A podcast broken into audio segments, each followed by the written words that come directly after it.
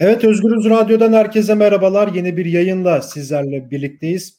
Çok değerli bir konuğumuz var. Profesör Doktor Baskın Oran. Baskın Hocam hoş geldiniz yayınımıza. Efendim kolay gelsin. Hoş bulduk. Teşekkür ederim. Evet Montreux'u konuşacağız bugün. Ee, biliyorsunuz emekli amirallerin Montreux bildirisi sonrası iktidar bir şekilde bunu bir darbe iması olarak yorumladı. Ee, bir süre geçtikten sonra 104 emekli amiralin 4'ünün CHP'li olmasından kaynaklı da bu işin siyasi ayağını da Cumhuriyet Halk Partisi'ne bağladı ve amiraller hala gözaltında. E, son bir haftada Türkiye'nin birinci gündemi e, bu Montreux tartışmaları. E, bugün baskın oranla birlikte sözleşmenin önemi nedir? Neden tartışmaya açıldı? Türkiye Biden'la arayı yumuşatmaya mı çalışıyor? Kanal İstanbul Sözleşmeyi pasif hale getirir mi? Bu soruların yanıtlarını Profesör Doktor Baskın Oran'dan dinleyeceğiz. Hocam ilk önce şuradan başlayalım. Ee, biraz genel ve basit bir soru olarak gelebilir ama Montreux Boğazlar Sözleşmesi neden tartışmaya açıldı? Bir. ikincisi Montreux'ün önemi nedir? Şimdi bunlar e, çok farklı iki sorular. Onun için bir teker teker başlayalım. E, nasıl tartışmaya açıldı. Hepimiz hatırlıyoruz. E, bu Kanal İstanbul açılacak diye ısrarlı biçimde belirtilince, ısrarlı biçimde derken e, askıya çıkardık, çıkarıyoruz, ihale ettik, ediyoruz. Devamlı dinliyoruz bunları.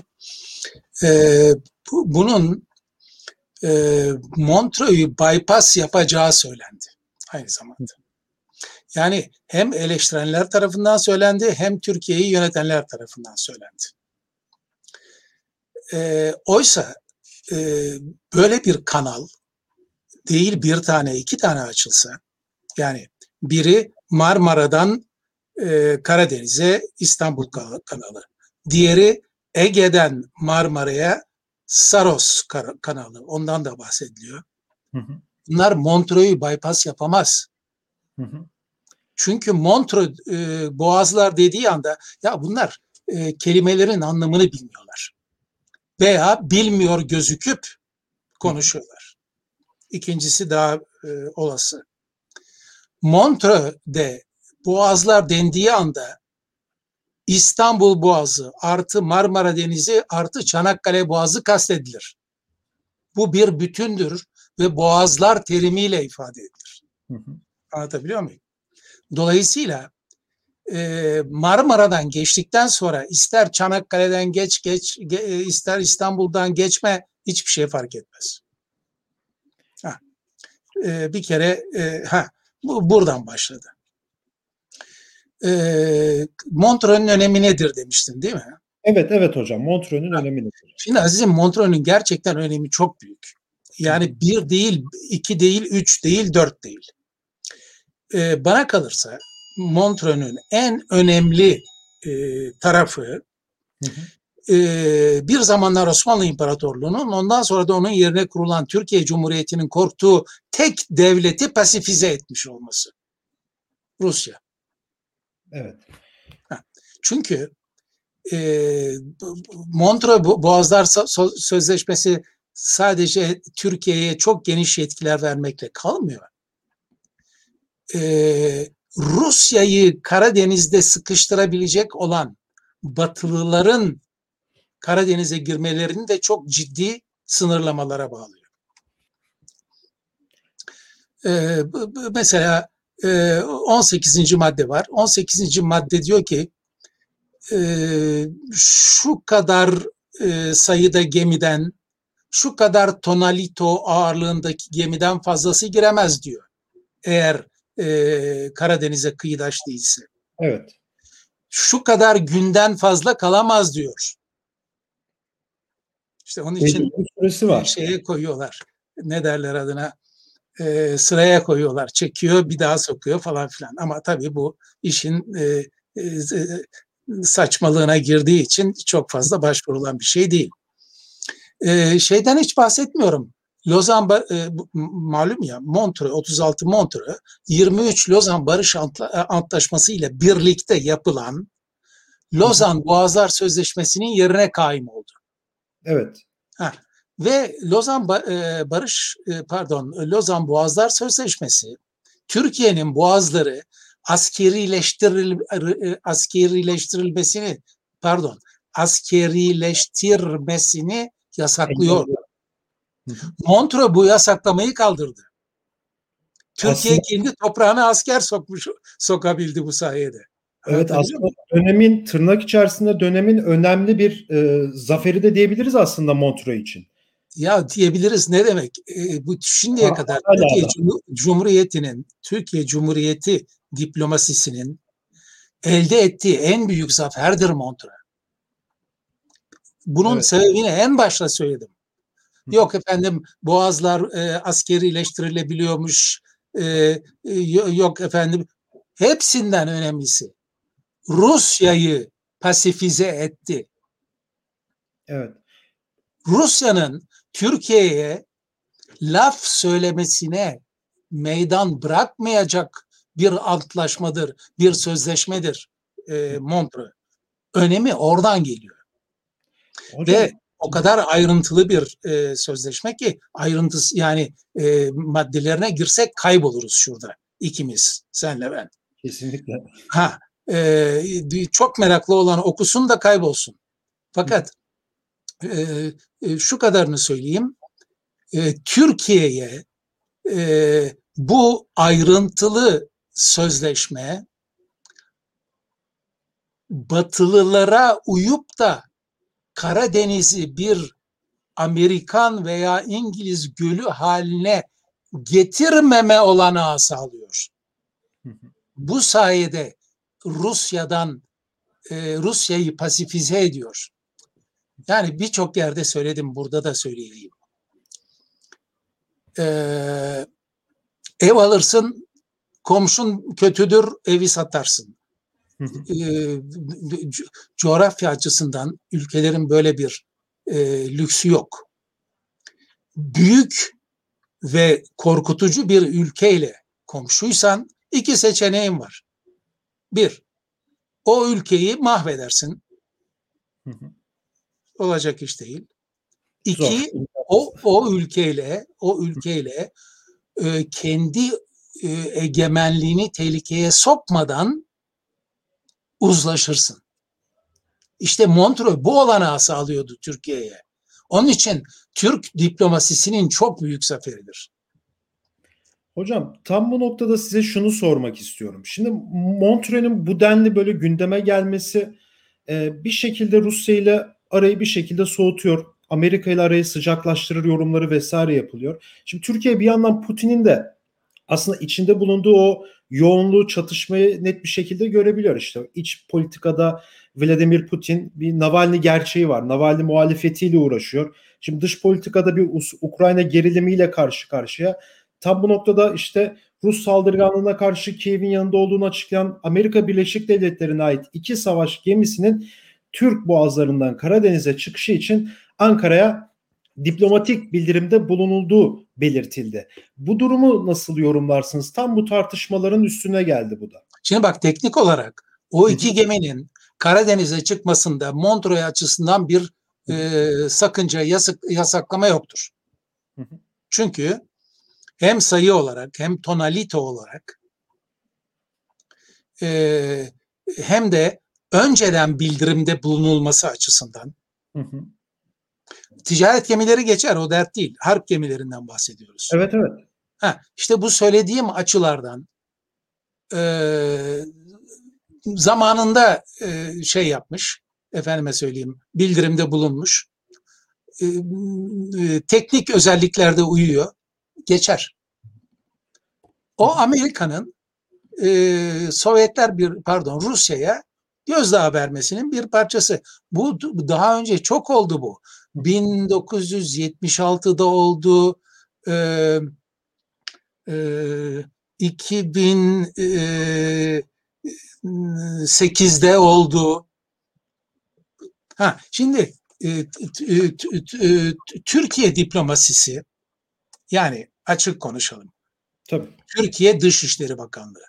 Hı hı. Şimdi niye böyle başımızı tam da e, Ukrayna belasının olduğu zaman da belaya sokma e, atlıyoruz. Dışişleri Bakanlığı devrede değil artık. Yıllardır. Hı hı. Anlatabiliyor muyum? Yok. Dış politikada yok. E, Dışişleri Bakanlığı da yok. Ki bu, o Dışişleri Bakanlığı e, bir sürü açıdan benim itiraz ettiğim yaza çize bir hal olduğum bir bakanlıktır ama. Türkiye'de diğerleriyle mukayese kabul etmeyecek kadar kaliteli insanların oluşturduğu bir bakanlıktır. Neyin nereden geldiğini, nereye gideceğini bilirler. Ve bir yandan devlet adamlarının potlarını kapatırken bir yandan da devlet adamlarına e, danışmanlık yapıp yeni potlar kırmalarını engellerler. Artık bu Dışişleri Bakanlığı devreden çıkarıldığı için tamamen devreden çıkarıldığı için biz Ukrayna e, diye bir olayın patlak verdiği sırada bu işe cumburluğa patlamış bulunuyoruz. Son derece tehlikeli. Hı hı. E, e, somut bir şey sormuştun neydi? E, gemilerin aslında Amerikan gemilerin Ukrayna'ya destek için gittiğini sormuş. Yani onların girmesine engel e, olamazsın, olmaman gerekir. Zaten, Aksi halde sözleşmeye aykırı hareket etmiş olursun. Anladım. Peki hocam siz daha önceki röportajlarınızda siz de bu hafta bayağı yoğundunuz aslında bu Montreux Sözleşmesi'nden kaynaklı. E, bir röportajlarınızda dikkat çeken bir cümleniz var. Yani Montreux bir e, iç politika olayı olarak kullanılıyor dediniz. Yani biraz bunu açabilir misiniz? Yani bunu sırf Kanal İstanbul'la mı yorumlamamız lazım yoksa başka bir şeyle de yorumlayabilir miyiz? E, Azizim Onur çok net. Hı hı. Bu katiyen bir dış politika meselesi değil, tamamen A'dan Z'ye bir iç politika meselesi. Burada e, Cumhurbaşkanı Erdoğan Biden'a yaklaşmaya çalışıyor. Evet. Aylardır telefonuna çıkmayan, elinde e, CAATSA yaptırım, yaptırımlarını hazır tutan. Evet. Ki bu CAATSA yaptırımlarını hazır tutan lafım da yanlış çıktı. Trump haz, e, onların uygulanmasını engelliyordu. E, bugün ne günlerden? E, pa, pazar. Perşembe günü yürürlüğe soktu CAATSA'yı. Ve böylece Türkiye'deki bir takım kuruluşların ve e, kişilerin, yöneticilerinin ABD'ye girmelerini yasakladı ve onların mal varlığını doldur, dondurma olayıydı bu. Hı hı. Amerika'daki mal varlığını don, dondurma olayıydı. Elinde e, zarrab gibi bir, var. bir tanık var. Evet. Her şeyi bilen bir tanık var. E, elinde Halk Bankası olayı gibi bir koz var. Anlatabiliyor muyum? Hı hı. Böyle bir e, Biden'la bir an önce barışmak lazım. Daha doğrusu Biden'ın e, seninle barışmanı e, sağlamak lazım. Bunun için de e, e, Putin'i delirtecek şeyler yapmak lazım. Peki hocam Putin'cileri... Vahamet orada. Vahamet orada. Putin sen de dediğin gibi içeride başı dertte. Çünkü Navalny açlık grevinden e, ölmeye doğru gidiyor. Evet. Ölürse uğraşacak e, Ukrayna konusunda Ukrayna NATO'ya girmeye çalışıyor. Üstelik Gürcistan da NATO'ya girmeye çalışıyor. Böyle Rusya'yı e, şeye almış var. Bulgaristan zaten e, NATO'nun üyesi. Evet. Türkiye NATO'nun üyesi. Romanya. Şimdi de Ukrayna ile e, Gürcistan girerse o zaman bir tür NATO gölü olacak Karadeniz. Oysa Türkiye'nin menfaati Karadeniz'in hiç kimsenin gölü olmamasıyla kaim. Ne Rus gölü ne Amerikan gölü. İşte şu anda e, Türkiye'de e, yönetimin yapmaya çalıştığı Biden'a yaklaşmak için Putin'i yabancılaştırmak. Peki hocam bu, bu Türk dış politikası değil bu. Türk dış politikası daima ne Türk dış politikası be? Osmanlı dış politikası aynıydı. Bizans dış politikası da aynıydı. Bunlar bir bütündür. Bölgede tek bir devletin egemen olmasına ne yapar yapar karşı çıkar. ve bunu da iki tarafı daima iki tane büyük devlet vardır dengeleyerek sağlar birbiriyle e, vuruşturarak değil. Peki hocam bu denge sağlanabiliyor mu şu an? Yani siz oradan baktığınızda nasıl görüyorsunuz? Bu son e, Montreux'u e, Montreux'dan daha iyisini bulana kadar bununla idare edeceğiz Hı hı. sözleri ciğerimi parçalıyor. Anladın mı? Evet. Ee, ne demek Montreux'dan da ya kim kaybetmiş Montreux'u de biz bulacağız. Üstelik Montreux'un değiştirilmesinin de hatta bir takım maddelerin değiştirilmesinin de Türkiye'nin onayı olmadan mümkün olmayacağını e, bi- biliyorlar mı? Acaba devreden çıkardıkları Dışişleri Bakanlığı kendilerine bunu öğretiyor mu? Eğer öğretiyorsa da bunu yapıyorlarsa ki olasılık büyük olasılık o. La havle ve la kuvvete. Ne diyeyim yani ben başka? Üstelik Montre e, kaldırılır da yerine yeni bir konferans toplanırsa ki e, toplanmak zorunda. O toplantı oy birliğiyle karar almak zorunda. 18. madde hariç, 14. ve 18. madde hariç. Bunlar daha önce söyledim 18'i. Evet evet. 14 de önemli ama şimdi ayrıntıya girmeyelim çıkamayız. 18. madde için imzacıların e, yani Montreux imzacılarının dörtte üçünün okey demesi lazım. Ayrıca Karadeniz'e kıyıdaş ülkelerin dörtte üçünün tamam demesi lazım. Ayrıca Türkiye'nin imzasının da bunların arasında olması lazım. Anlatabiliyor muyum? Yani Montreux o kadar tutulan, sevilen, yararlı bir antla, e, bir sözleşme ki böyle korunmuş. Ta 85 yıldır hiçbir Allah'ın kurulu da kalkıp bir, bir harfini değiştirelim dememiş. Şimdi Türkiye kalkıp e, Montreux'den iyisini bulana kadar idare edeceğiz diyor. Yahu bu tamamen bir iç politika cümlesidir bu.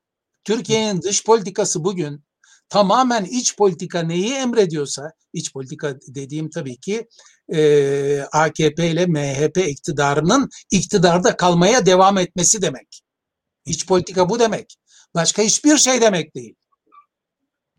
Dolayısıyla e, bu iktidarın devam edebilmesi için e, Montreux gündeme Montreux'un bozulması gündeme getirildi. E, yazıktır, günahtır. Hocam iç politika dediğiniz çok önemli. Yani şuradan yani harbiden iç politik bir e, yorum ve soruda geleceğim size. Yani ilk baş bir darbe iması da söylendi.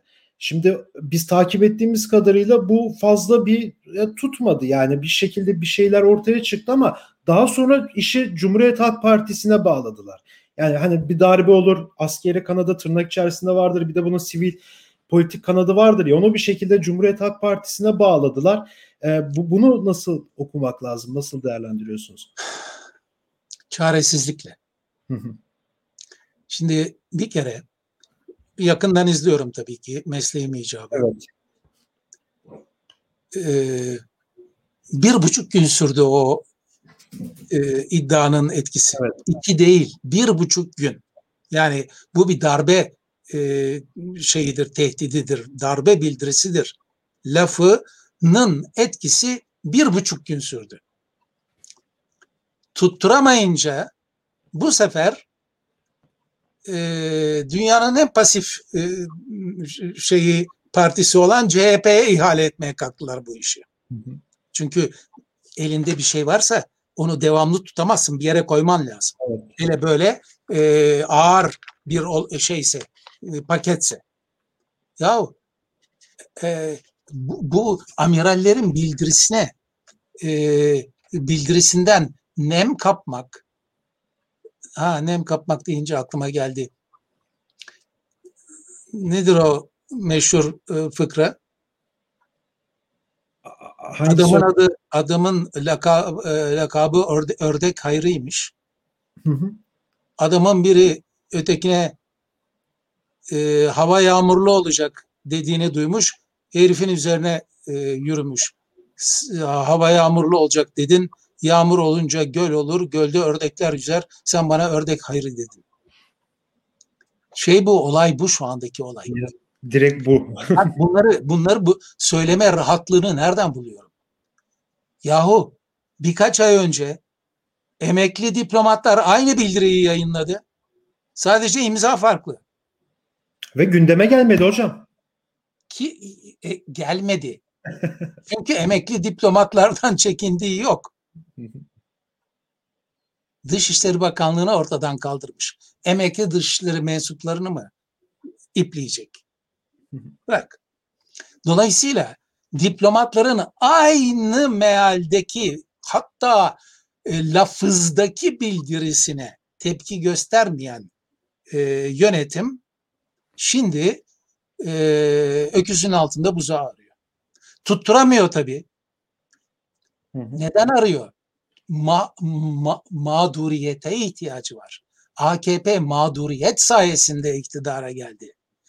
Ee, daha doğrusu bazı e, aklı evvel Kemalistler sayesinde geldi. Hı hı kızların, e, erkeklerin, e, İslamcı erkeklerin üniversiteye girmesine engel olmayan ama başı bağlı kızın, İslamcı mı değil mi belli değil, üniversiteye girmesine engel olan bazı Kemalistlerin Allah selamet versin diyeyim başka ne diyeyim benim babam çok sinirlendiği zaman öyle söylerdi. Onların sayesinde iktidara geldi AKP. Ve işte o e, bir takım Kemalistler dediğim adamlar ya ya diye ağızlarını yayıp duruyorlar. Yok efendim e, yetmez ama evetçi, evetçiler getirmiş iktidara. Bir adam doğru işler yapıyorsa desteklersin. Hı hı. Bir adam yanlış işler yapıyorsa kösteklersin. Dürüstlük, bilim bunu gerektirir. O zaman doğru işler yaptı. Anayasa 90 bölü 5. Kim bu kadar demokratik bir madde getirdi? 2004 e, Ekim e, e, Mayıs'ında. Destekledik. Şimdi de inanılmaz derecede hukuk dışı ve demokrasi dışı olaylar e, meydana geliyor. E, tabii ki aleyhinde bulunacağız. Peki hocam buradan direkt dış politikadan Amerika sorusuna geleceğim. Az önce de söylediğiniz bir şekilde bu katsa yaptırımları, Halkbank davası, daha önce Trump yani e, bazı yaptırımları Erdoğan'la ilgili Türkiye ile ilgili masada bekletiyordu. Aktif hale getirmemişti ama Biden e, gelir gelmez aslında bunları bir şekilde aktif hale getirdi ve başladı da yaptırımlar vesaire de ki Mayıs ayında seri duruşmalar olacak. Halkbank davası var. E, bir oradan yaptırım bir ceza çıktığı zaman bir 20 milyar dolarlık bir paradan da söz ediliyor ki hali hazırda 128 milyar dolar nerede kampanyaları da var. Yani gitgide bir dibi vurmuş durumdayız şu an Türkiye olarak, ülke olarak. E, bir şekilde bu da yurttaşlara, vatandaşlara yansıyor. Şunu sormak istiyorum size hocam. Erdoğan'ın bu hamleleri e, bir şekilde Biden'a bir göz kırpmaktı. Ama Amerika bunu aldı mı? Ya Amerika'nın yani Biden'ın elinde şu saydıkların anla, anlamsız kılacak derecede koz var. Fakat bunları ben burada sayamam. Bilen biliyor. Evet. Heh.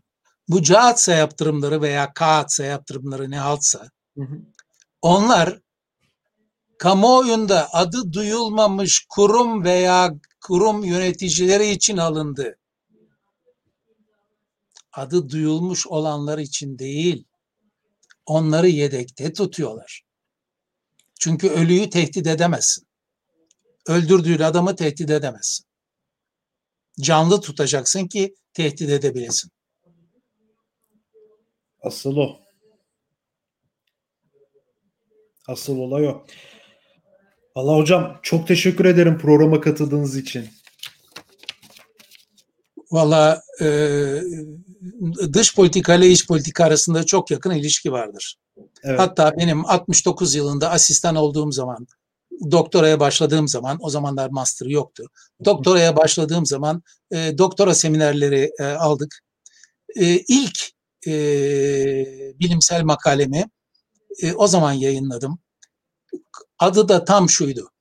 E, ikinci e, e, İkinci Dünya Savaşı'nda e,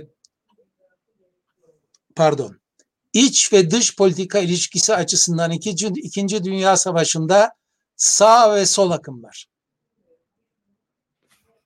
Yani ben birçok konuyla ilgili insan gibi iç ve dış politika arasında yakın ilişki olduğunu bilirim. Ama burada böyle bir ilişki yok. Burada dış politika sıfır, sadece iç politikanın hizmetinde olduğu kadarıyla. O da iktidarda bir... için. Efendim? O da iktidarlığı devam ettirebilmek için olan bir şey. Evet. Bu AKP, MHP iktidarını sürdürebilmek için. Ben bunu bilirim, bunu söylerim. Evet. Profesör Doktor Baskın Orhan'la birlikteydik. Montreux Sözleşmesi'nin önemi, neden tartışmaya açıldı, Kanal İstanbul sözleşmeyi tırnak içerisinde pasifize eder mi? Aslında sorularını e, Profesör Doktor Baskın Orhan Özgürüz Radyo aracılığıyla açıkladı. Bir kez daha teşekkür ediyorum programa katıldığınız için. E, başka bir programda görüşmek dileğiyle, hoşçakalın. Sağ olun Onur kardeşim, kolay gelsin.